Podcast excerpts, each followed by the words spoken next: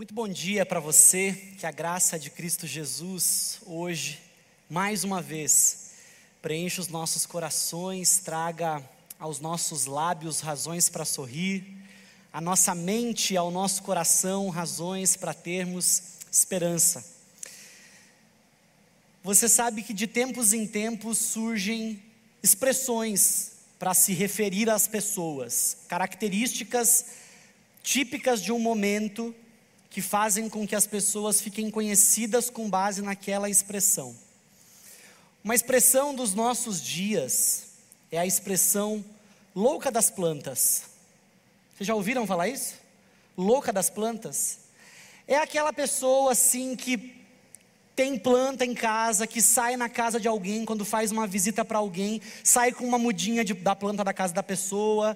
É a pessoa que não consegue no mercado comprar só o pão. Na fila do pão, ela passa a ver uma samambaia, compra a samambaia. Com... Enfim, a pessoa é a louca da planta. E a minha mãe é uma louca da planta. Numa das vezes em que eu fui visitá-la, ela fez duras asseverações acerca da minha casa, porque na minha casa não tinha nenhuma planta.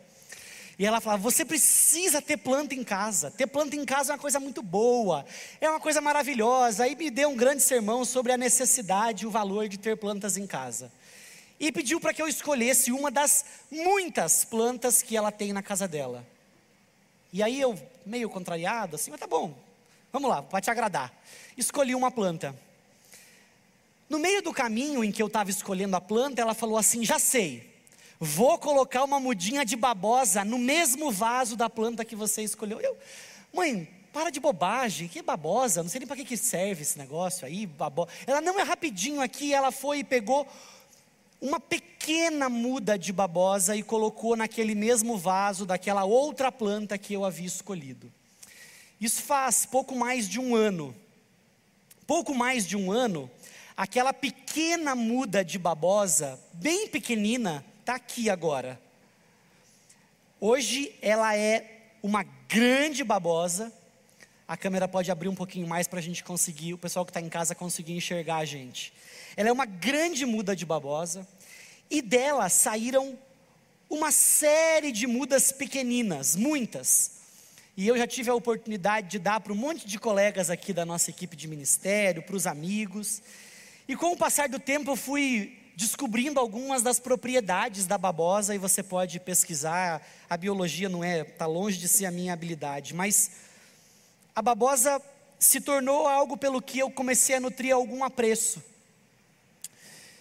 E desde que eu comecei a cuidar dessa babosa e fazer dela inúmeras e inúmeras mudas, muitas, eu não sei precisar, mas com certeza ao longo desse ano foram mais de 100 mudas de babosa que eu já consegui fazer eu comecei a pensar sobre a realidade de coisas que nós muitas vezes recebemos, meio contrariados, mas recebemos. E na hora que a gente recebe, a gente só é capaz de perceber aquela coisa meio, ah, eu, eu não queria muito isso, mas chegou, então tudo bem, vamos lá.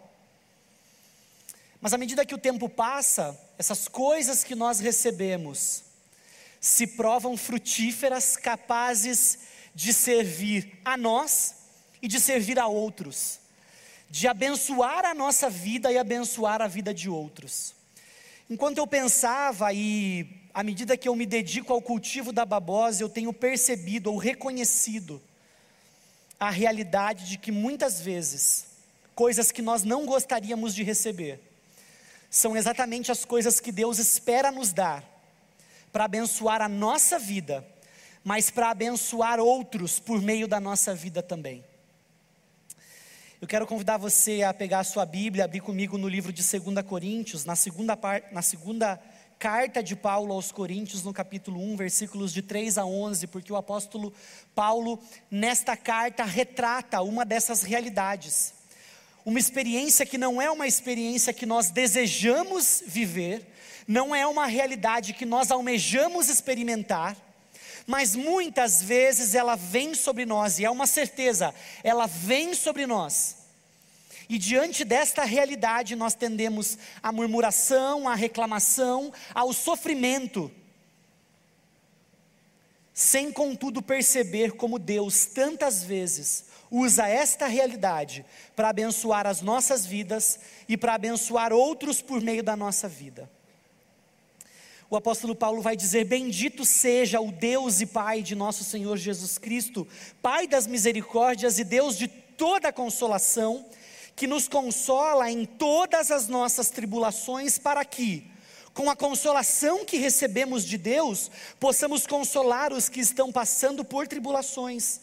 Pois assim como os sofrimentos de Cristo transbordam sobre nós, também por meio de Cristo transborda a nossa consolação. Se somos atribulados, é para a consolação e salvação de vocês. Se somos consolados, é para a consolação de vocês, a qual lhes dá paciência para suportarem os mesmos sofrimentos que nós estamos padecendo. E a nossa esperança em relação a vocês está firme, porque sabemos que, da mesma forma como vocês participam dos nossos sofrimentos, participam também da nossa consolação. Irmãos, não queremos que vocês desconheçam as tribulações que sofremos na província da Ásia, as quais foram muito além da nossa capacidade de suportar, a ponto de perdermos a esperança da própria vida de fato, já tínhamos sobre nós a sentença de morte para que não confiássemos em nós mesmos, mas em Deus que ressuscita os mortos. Ele nos livrou e continuará nos livrando de tal perigo de morte. Nele temos colocado a nossa esperança de que continuará a livrar-nos, enquanto vocês nos ajudam em suas orações. Assim, muitos darão graças por nossa causa pelo favor a nós concedido em resposta à oração de muitos.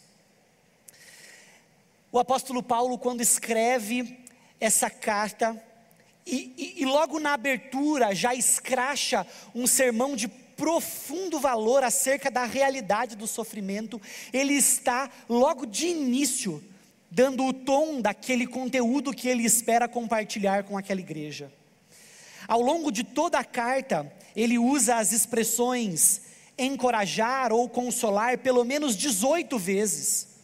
Mas especificamente nesse trecho do versículo de 3, dos versículos de 3 a 11, ele usa as palavras ou encorajamento ou consolação pelo menos 11 vezes.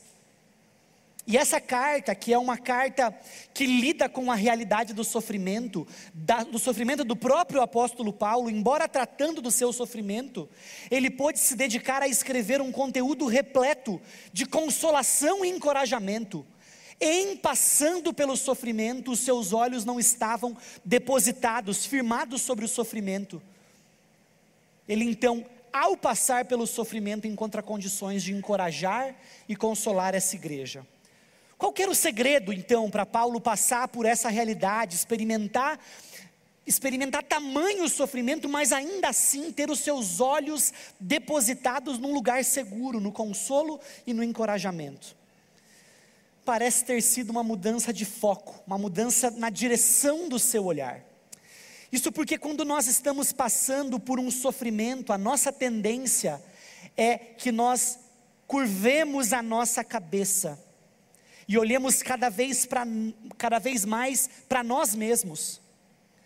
Mas quando nós nos lembramos que a vida não é sobre nós mesmos, que nós somos coadjuvantes na história da nossa própria vida, os nossos olhos podem então ser direcionados para Deus e nós começamos a voltar a enxergar as coisas do tamanho que elas realmente têm.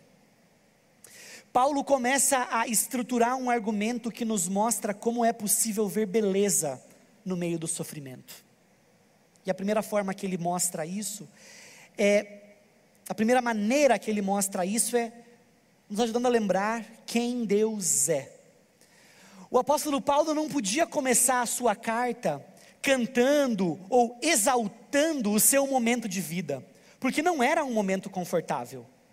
Mas ele poderia começar a sua carta cantando e exaltando a Deus, porque Deus era uma realidade positiva, boa e agradável. Ele decidiu então retirar os seus olhos daquilo que poderia debruçar o seu coração, curvar o seu coração e colocar os seus olhos naquilo que poderia suscitar no seu coração razões para agradecer. E por isso ele começa a carta dizendo: Bendito seja o Deus e Pai de nosso Senhor Jesus Cristo, Pai das misericórdias e Deus de toda a consolação. Ele começa a fazer pontuações ou afirmações, verdades sobre Deus nos mostrando que quando a dor é intensa demais, quando o sofrimento é grande demais, o que deve ocupar o nosso pensamento não é o tamanho do sofrimento ou o tamanho da dor, mas o tamanho do Deus a quem nós servimos. Ele chama Deus de Pai, mas não só de Pai, ele chama Deus de Pai das misericórdias. Essa expressão, Pai das misericórdias, é uma expressão muito comum na linguagem grega, que é a língua em que o apóstolo Paulo escreve essa carta, para dizer não somente, é, não é um símbolo de paternidade, mas um símbolo de origem, ou seja, aquele que dá origem a. Pai das misericórdias significa aquele que dá origem a toda a misericórdia, como se Deus fosse aquela planta principal da qual saem mudas, pequenas expressões de misericórdia que podem abençoar outros mas ele diz que esse Deus também é o Deus de toda a consolação. E, e, sempre que, que esses absolutos aparecem na Escritura, tudo, todos, nada, nenhum, ninguém, isso grita para mim. Porque dizer que Deus é o Deus de toda a consolação significa que não existe absolutamente quantidade nenhuma de consolação de que você precise, que Deus não tenha disponível para oferecer. Talvez você precise de muita consolação, Deus tem disponível. Talvez você precise de um pouco de consolação, Deus tem disponível, porque Ele é o Deus de toda a consolação. Ele não passa a mão na nossa cabeça ou, ou nos dá um docinho para desviar a nossa atenção do sofrimento. Não, Ele nos encoraja, Ele nos acompanha, Ele nos ajuda, Ele anda ao nosso lado quando nós nos lembramos da realidade de quem Deus é. Por isso, ao passar pelo sofrimento, os nossos olhos, nossa mente precisam estar cativos a quem Deus é, das verdades sobre Deus. Mas nós também precisamos para conseguir enxergar a beleza do sofrimento, precisamos nos lembrar daquilo que ele fez por nós. Por isso, nos versículos 4, depois dos versículos de 8 a 11, ele vai dizer que Deus nos consola em todas as nossas tribulações. E ele vai dizer, irmãos, nós não queremos que vocês desconheçam as tribulações que sofremos na província da Ásia, as quais foram além da nossa capacidade de suportar o apóstolo Paulo vai dizer que o sofrimento que ele experimentou era um sofrimento insuportável. Era algo que os seus próprios braços não conseguiam carregar. Quantos de nós, vivendo o inverno da alma, vivendo os dias de sombra, não olham para o sofrimento e dizem: Deus, até quando? Deus, eu não aguento mais, Deus, eu não consigo. O apóstolo Paulo experimentou exatamente isso. Sofrimentos além da capacidade de suportar. A ponto de ele perder a esperança da própria vida. Paulo acreditava que ele estava sofrendo tanto que ele ia morrer. Morrer. E ele disse que de fato ele já tinha uma sentença de morte, mas ele entende que essa expressão de sofrimento tinha o objetivo de fazê-lo não confiar nele mesmo. Porque quando nós nos vemos sem condições, sem forças para suportar aquilo que está colocado sobre nós, nós podemos ou cair, ou levantar os nossos olhos e olhar para cima, enxergando aquele que nos dá o consolo na exata medida da necessidade. Neste neste pequeno trecho, falando sobre sofrimento, Paulo usa cinco palavras diferentes para destacar os tipos de sofrimento que ele, que ele vive. Mas me chama a atenção nos versículos 5 e 6, quando ele usa uma expressão para equiparar, para lidar ou mostrar a equivalência dos sofrimentos que ele vivia com os sofrimentos de Cristo para dizer que havia sofrimentos que ele experimentava por ser um seguidor de Cristo. Porque na vida existem sofrimentos que são consequências de decisões erradas que nós tomamos. Existem sofrimentos que são consequências de decisões erradas que outros tomam e acabam reverberando na nossa existência. Mas existem sofrimentos que nós vamos experimentar porque nós somos seguidores de Cristo Jesus. Porque o propósito de Deus é fazer de nós pessoas parecidas com Jesus, e Jesus, ele foi um homem de dores, experimentado no sofrimento. E nós então somos convocados a nos assemelharmos a Cristo Jesus em seus sofrimentos. Nós tendemos a ler as Escrituras de forma triunfalista, lendo coisas como: No mundo terão aflições, mas tenham bom ânimo, porque eu venci o mundo. E é isso que o texto diz: tenham bom ânimo, porque eu venci o mundo, a palavra de Jesus. Mas aí nós inteiramos no versículo e dizemos coisas como: Porque Cristo Jesus venceu o mundo e eu também vou vencer. Mas o texto não diz isso, porque o texto diz que Cristo Jesus vence na cruz, morrendo e ressuscitando mas Ele faz isso em nosso lugar, para que a nossa vitória seja a vitória dele já conquistada.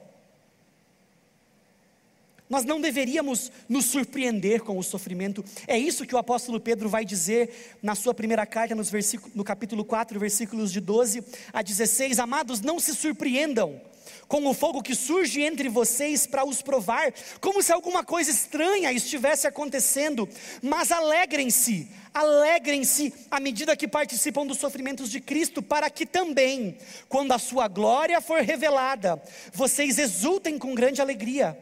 Se vocês são insultados por causa do nome de Cristo, felizes são vocês, pois o Espírito da glória, o Espírito de Deus, repousa sobre vocês. Se algum de vocês sofre, que não seja como um assassino, como um ladrão, como um criminoso, como alguém que se intromete em negócios alheios. Contudo, se você sofre como um cristão ou por ser um cristão, não se envergonhe, mas glorifique a Deus por meio desse nome. Por isso existem três formas como nós podemos encarar o sofrimento. Nós podemos olhar para ele como uma obra do acaso, como algo no campo da contingência, ah, isso podia acontecer com você, podia acontecer comigo e veio. Ou nós podemos encarar o sofrimento como algo que está sob nosso controle, mas eu duvido que alguém seja capaz de, com segurança, dizer que o sofrimento é algo que pode ser administrado pela pobreza ou fraqueza das nossas mãos. Mas nós podemos também olhar para o sofrimento na perspectiva de que ele é uma ferramenta nas mãos de um Deus sábio, soberano e bom. E isso não é sobre entender para aceitar, isso é sobre amar para aceitar. O apóstolo Paulo destaca um sofrimento além, mas destaca que Deus nos capacita a experimentar o sofrimento, Deus nos capacita a vivenciar o sofrimento com o objetivo de esvaziar nossa confiança própria, com o objetivo de drenar qualquer senso de justiça própria nós temos uma dificuldade de reconhecer a semelhança entre as palavras humildade e humilhação.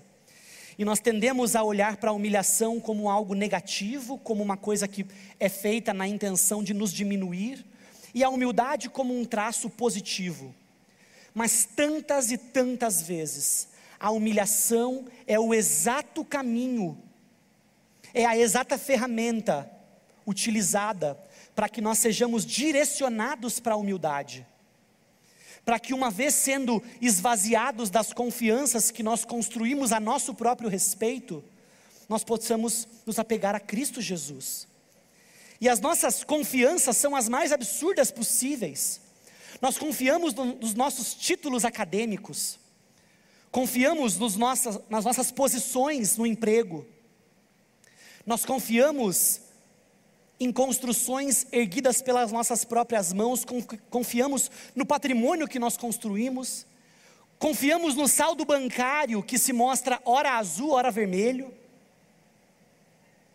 confiamos em uma pessoa ao nosso lado, seja um pai, uma mãe, um cônjuge, um filho, mas de repente, a vida muda e o emprego já não é mais o mesmo a conta bancária já não é mais o mesmo, a família às vezes se desfaz, o cônjuge que estava ao lado e era um símbolo de confiança e proteção, já não está mais. Os filhos vão, saem de casa, e as razões que nós tínhamos para permanecer confiando parecem se esvair e escorrer entre os nossos dedos. E Deus muitas vezes permite que isso aconteça, para que Ele seja tudo aquilo que nós temos. Para que Ele seja tudo aquilo que nós temos. Não é à toa que o apóstolo Paulo vai dizer que Deus nos capacita para experimentarmos dias difíceis. E mais para frente na carta, nesta carta de 2 Coríntios, no capítulo 12, versículo 10, ele diz: Por amor de Cristo, eu me regozijo nas fraquezas, nos insultos, nas necessidades, nas perseguições, nas angústias, pois quando eu sou fraco, aí eu sou forte. Porque Paulo acreditava que Deus caminhava com ele em meio ao sofrimento e providenciava livramento. Ele cria que, o, que esse Deus que o livrava das, dos perigos de morte, era o Deus em quem ele havia colocado a sua esperança. E muitas vezes Deus nos livra das tribulações, mas tantas outras vezes Ele nos livra em meio às tribulações. Isso quer dizer que muitas vezes Ele não nos tira do sofrimento, mas Ele nos dá liberdade enquanto passamos pelo sofrimento, nos dá liberdade daquelas amarras que nos faziam acreditar ou depositar confiança em um lugar ou numa realidade equivocada, e nos levanta, nos chama para confiar nele, que é um alicerce sólido sobre o qual nós podemos edificar a nossa vida. Mas Paulo ainda nos mostra que é possível enxergar a beleza do sofrimento quando nós nos lembramos aquilo que Deus faz por nosso intermédio. No versículo 4 ele diz que esse Deus que é bendito, que é o Pai de todas as misericórdias, o Deus de toda a consolação, que esse Deus, ele nos consola em todas as nossas tribulações, para que com a consolação que recebemos de Deus possamos consolar os que estão passando por tribulações. Muitas vezes são tribulações parecidas com as nossas, Muitas vezes são sofrimentos semelhantes aos nossos e nós podemos olhar nos olhos de alguém que experimenta um sofrimento semelhante e dizer: Eu entendo o que você está vivendo, e eu tenho recebido de Deus consolo. E a gente pode então partilhar com os outros, mas muitas vezes, nós olhamos para o sofrimento do outro e é um sofrimento de outra natureza, de outra dimensão, de outro tamanho, de outra magnitude. E longe de tentar entrar numa competição para ver quem sofre mais, como se fosse assim, puxa, você só tropeçou o dedo e machu, tropeçou e machucou o seu dedo, e eu, na verdade, tenho um câncer em fase terminal, puxa, você podia estar sofrendo mais. A ideia não é comparar e tentar definir que alguém sofre mais do que você. Mas a ideia é perceber que quer seja um grande sofrimento, quer seja um pequeno sofrimento, nós temos medidas de consolação disponíveis em Cristo Jesus para serem oferecidas de acordo com a necessidade, sejam elas pequenas necessidades, sejam elas grandes necessidades. E nós, essas pessoas ao seu lado, nós somos as ferramentas, os instrumentos que Deus está usando para oferecer a consolação que o outro precisa. Consolação não é algo que pode ser armazenado, porque se nós pudéssemos encher um copo de consolação e guardar para nós mesmos, mais uma vez nós teríamos razões ou motivos para confiar em nós mesmos, naquilo que nós temos. É por isso que o apóstolo Paulo vai dizer que a consolação de Deus transborda, ou seja, ele derrama em medidas, em quantidades suficientes para nós e suficiente para outros de forma que todas as vezes que você obstrui, que você não não é capaz de perceber o movimento de Deus em sua vida durante o sofrimento, você tenta conter o transbordar da consolação de Deus que está para ser oferecido para outros. O sofrimento humano não é uma realidade simples de entender, e eu espero que você não esteja me ouvindo falar aqui de cima como se eu fosse um perito no assunto, alguém que simplesmente está dando uma lição, mas como alguém que está compadecido das mesmas realidades de sofrimento, talvez diferentes das suas, talvez em tamanhos diferentes, em dimensões diferentes, mas experimentando. O fato é que o sofrimento muitas vezes é uma ferramenta nas mãos de Deus para aperfeiçoar o nosso caráter e para nos ajudar a dividir o caráter de Deus com outros, afirmando-o para outros. O apóstolo Paulo deixa claro que essa realidade do sofrimento é um movimento dinâmico. Porque ora você consola, ora você é consolado, ora a consolação que transborda de você recai sobre outros, ora a consolação que recai sobre outros transborda deles e abençoa a sua vida. Mas o ânimo que Deus nos dá em passando por essas realidades é sempre suficiente para que nós tenhamos para nós e para outros. Por isso o apóstolo Paulo vai dizer que, assim como os sofrimentos de Cristo transbordam sobre nós, também por meio de Cristo transborda a nossa consolação para vocês. O nosso mestre precisou sofrer, e nós seremos, nós estamos sendo e ainda seremos mais assemelhados a Ele, o nosso Mestre, em seus sofrimentos. O importante então é que os nossos olhos estejam voltados para o Senhor, que a nossa atenção esteja baseada naquilo que Deus é, naquilo que Deus fez e naquilo que Ele está fazendo por nosso intermédio na vida de outros. Ele é um Deus de toda misericórdia, Deus de toda consolação. Ele é capaz de lidar com aquilo que nós experimentamos, com os nossos sofrimentos, e fazer com que essas experiências cooperem para o nosso bem, para a construção de uma realidade em que Ele seja glorificado, em que nós sejamos encorajados e em que outras pessoas sejam consoladas. Meu desafio para você hoje é tirar os seus olhos daquilo que, das razões que você tem para se entristecer. É tirar os seus olhos daquilo que tem roubado sua paz. Não é fazer de conta que a gente é doido ou que a gente não está enxergando as coisas. Não é fazer de conta que o sofrimento é uma realidade, não é uma realidade ou uma coisa menor do que realmente é. A ideia é encarar o sofrimento no seu devido lugar, com o seu devido tamanho.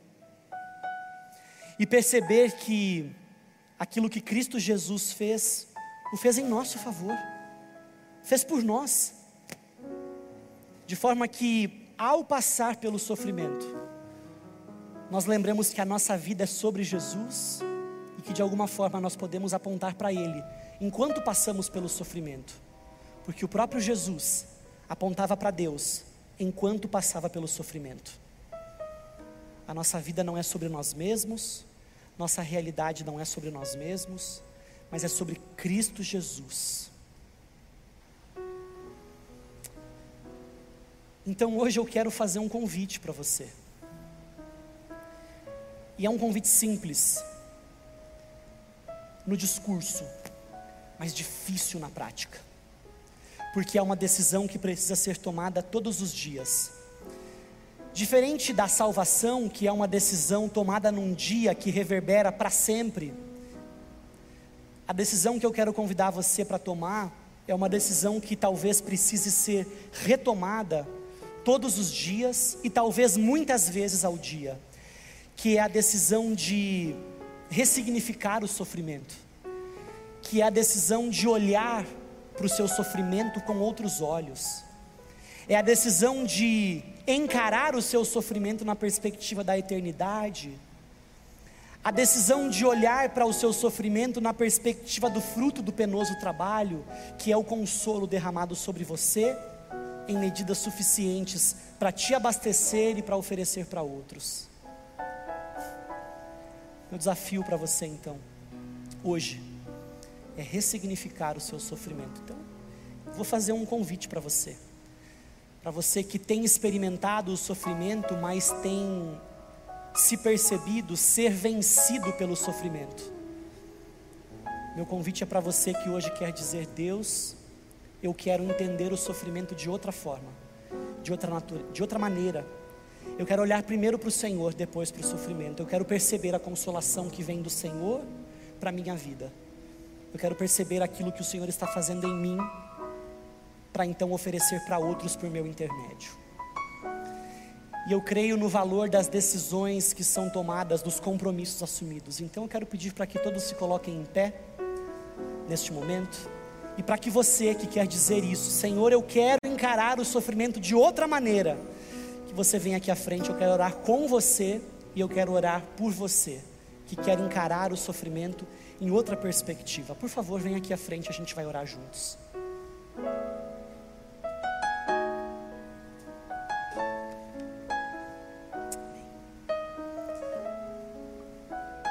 Pode vir. Deus está nos capacitando a fazer isso. Mais do que simplesmente uma escolha pontual, essa é uma decisão profunda para a vida. De novo, talvez a ser tomada hoje, talvez a ser tomada daqui a pouquinho, quando você novamente precisar visitar essa experiência difícil de dor que te abraça. Talvez amanhã pela manhã novamente talvez depois do almoço novamente, talvez à noite antes de deitar novamente. Mas Deus está presente, trazendo consolação nas medidas que nós precisamos, o suficiente para nós o suficiente para outros. Vamos orar juntos, pedindo para que esse Deus, o nosso Pai, Deus de toda consolação, transborde em nós e ofereça a outros por nosso intermédio consolação. Vamos orar juntos. Você está aí em pé, erga suas mãos, vamos orar por esses nossos irmãos. Deus querido, nós confiamos nossa vida em tuas mãos, e esses irmãos aqui estão fazendo a mesma coisa, num clamor da alma, para que o Senhor os capacite a colocar os olhos no lugar correto, para que o Senhor os dê a eles condições de enxergar a vida e toda a realidade na dimensão apropriada, da forma correta, nos ajudando a perceber que o Senhor está ao lado deles. Deus, este momento, essas pessoas estão aqui clamando ao Senhor, intervenção tua na mente, no coração, para que eles se lembrem dos teus feitos, para que eles se lembrem de quem o Senhor é, para que eles se lembrem daquilo que o Senhor está fazendo por intermédio deles. Então, Deus, atende o clamor do teu povo e vem sobre eles com graça, com consolo e com misericórdia, em medida apropriada, de forma que eles se vejam capacitados a viver essa experiência para a tua glória, hoje e sempre, em nome de Jesus. Amém. Deus abençoe ricamente a vida de vocês. Vocês podem se sentar. Deus abençoe.